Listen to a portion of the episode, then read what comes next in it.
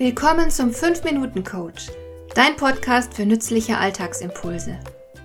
Ich heiße Marion Lemper-Püchlau.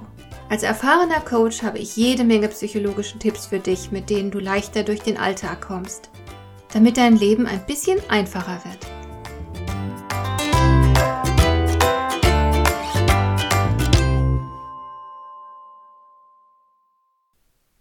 Wenn ich auf Instagram unterwegs bin, staune ich immer wieder, wie unglaublich viele Posts sich mit Selbstoptimierung beschäftigen.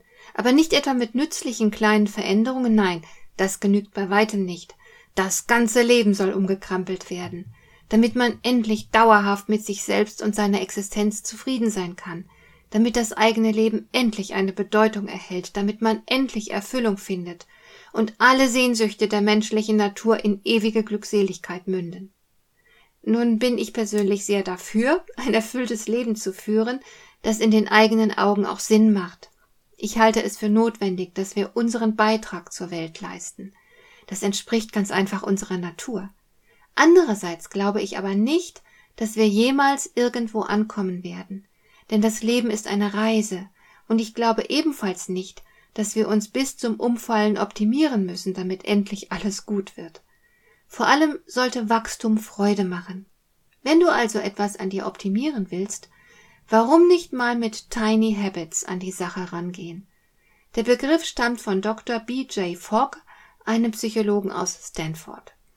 Ihn hat die Frage umgetrieben, wie wir dauerhaft unsere Gewohnheiten zum Guten verändern können.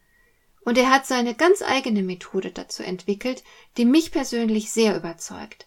Er setzt mit dieser Methode auf viele, viele kleine Erfolge, statt auf spektakuläre Unternehmungen, mit denen man sein Leben umkrempelt.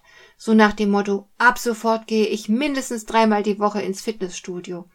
Das führt erfahrungsgemäß nach der ersten Euphorie bei vielen Menschen zu Dauerstress.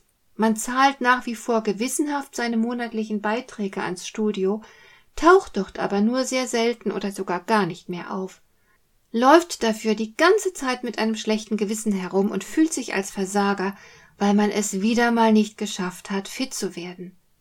Da wäre es tatsächlich in jeder Hinsicht effektiver, sich das Fitnessstudio zu sparen und stattdessen mit Tiny Habits loszulegen. Dafür brauchst du drei einfache Schritte und die sehen so aus. Als erstes definierst du mal dein Ziel. Das sollte sehr konkret formuliert werden. Also nicht, ich will fit werden, sondern zum Beispiel, ich will die drei Stockwerke zu meiner Wohnung rauflaufen können, ohne nach Luft japsen und ohne zwischendurch Pause machen zu müssen. Und das möchte ich in den nächsten drei Monaten schaffen. So etwas wäre ein konkretes Ziel. Als nächstes suchst du dir ein paar konkrete Verhaltensweisen, die zielführend sind. Ganz wichtig, diese Verhaltensweisen dürfen dir nicht viel abverlangen. Sie sollten leicht umsetzbar sein und sich auch ganz leicht in deinen Alltag integrieren lassen. Fogg selbst nennt sie Tiny Habits, also winzige Gewohnheiten. Ich habe aber auch schon den Begriff Easy Win Behaviors dafür gelesen. Wenn du also beispielsweise fitter werden willst, kannst du dir vornehmen, bei schönem Wetter mindestens einmal pro Woche das Rad zu nehmen. Oder du nimmst dir vor, im Kaufhaus nicht mehr Rolltreppe zu fahren, sondern das Treppenhaus zu nutzen. Suche dir also ein paar Kleinigkeiten, die dich deinem Ziel näher bringen können. Im dritten und letzten Schritt geht es darum, dass du die neuen Gewohnheiten, die du zuvor definiert hast, nun automatisierst. Am einfachsten geht das, wenn du sie an bereits bestehende Gewohnheiten knüpfst. Du könntest also zum Beispiel, solange der Kaffee durchläuft, auf der Stelle joggen oder du packst jeden Morgen einen Apfel in deine Tasche, statt irgendwas Ungesundes zu essen in der Pause. Letzteres hat übrigens mein Schwiegervater immer gemacht. Um den Apfel nicht zu vergessen, hat er sogar einen Apfel auf eine Postkarte gemalt und sie auf der Innenseite der Haustür festgeklebt.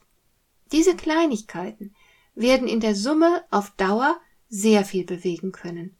Und zwar ohne dass du dich ständig selbst vergewaltigen musst und dann dein Selbstvertrauen einbüßt, weil du es wieder mal nicht geschafft hast, genug Disziplin aufzubringen. Dr. Fogg empfiehlt deswegen auch darüber hinaus noch, dass du dich selbst innerlich jedes Mal lobst, wenn du wieder einen kleinen Schritt in die richtige Richtung unternommen hast. Auch kleine Schritte gehören anerkannt und haben die Macht, dich zum Dranbleiben zu motivieren. Denn je öfter du die neuen Mini-Verhaltensänderungen ausführst, desto besser ist es für dich. Hat dir der heutige Impuls gefallen? Dann kannst du jetzt zwei Dinge tun. Du kannst mir eine Nachricht schicken mit einer Frage, zu der du gerne hier im Podcast eine Antwort hättest. Du erreichst mich unter info at lemper-püchlau.de und du kannst eine Bewertung bei iTunes abgeben, damit diese Sendung für andere Interessierte sichtbarer wird. Schön, dass du mir zugehört hast. Bis zum nächsten Mal eine gute Zeit für dich.